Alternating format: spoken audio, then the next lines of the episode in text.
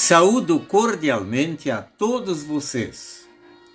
No Evangelho de João, capítulo 3, versículos 1 a 21, encontramos o relato do diálogo de Jesus com um fariseu que era líder dos judeus chamado Nicodemos. Quando Jesus lhe falou sobre o novo nascimento, dizendo: Eu afirmo ao Senhor que isto é verdade Ninguém pode ver o reino de Deus se não nascer de novo. Nicodemos não conseguiu entender.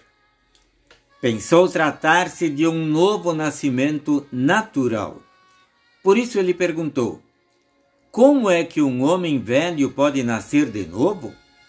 Será que ele pode voltar para a barriga da sua mãe e nascer outra vez?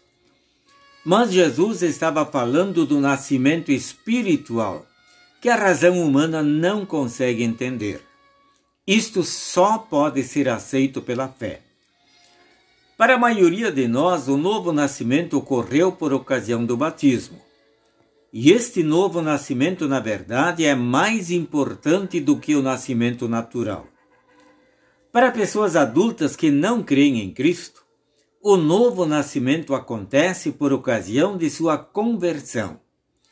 Portanto, experimenta-se o novo nascimento e entra-se no reino de Deus através da obra salvífica de Cristo recebida pela fé.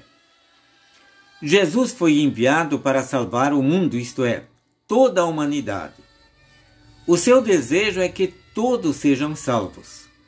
Entretanto, só aqueles que reconhecem humildemente seus pecados, reconhecem e aceitam a Cristo como seu Salvador, alcançam a vida eterna no céu. Façamos esta comparação. Presos recebem a notícia que lhes foi concedida a liberdade. Mas alguns não acreditam. Continuam na prisão por não acreditarem e aceitarem a notícia que lhes foi dada. Assim sendo, mesmo que sejam livres, rejeitam a liberdade que lhes foi oferecida e continuam presos. Cristo veio ao mundo para libertar todas as pessoas do pecado, da morte e do poder do diabo. Mas somente são beneficiados pela obra de Cristo aqueles que acreditam nesta notícia e então aceitam a Cristo como seu Salvador, sendo-lhes fiéis até a morte. Prezado irmão e prezada irmã, você sente alegria e agradece a Deus por conhecer a verdade e crer no Salvador Jesus? Do carcereiro de Filipos nos é dito que ele e sua família ficaram cheios de alegria, porque agora criam em Deus. Conhecer a Cristo e crer nele deve ser para você e para mim motivo de imensa alegria e gratidão. Que Deus o conceda. Amém.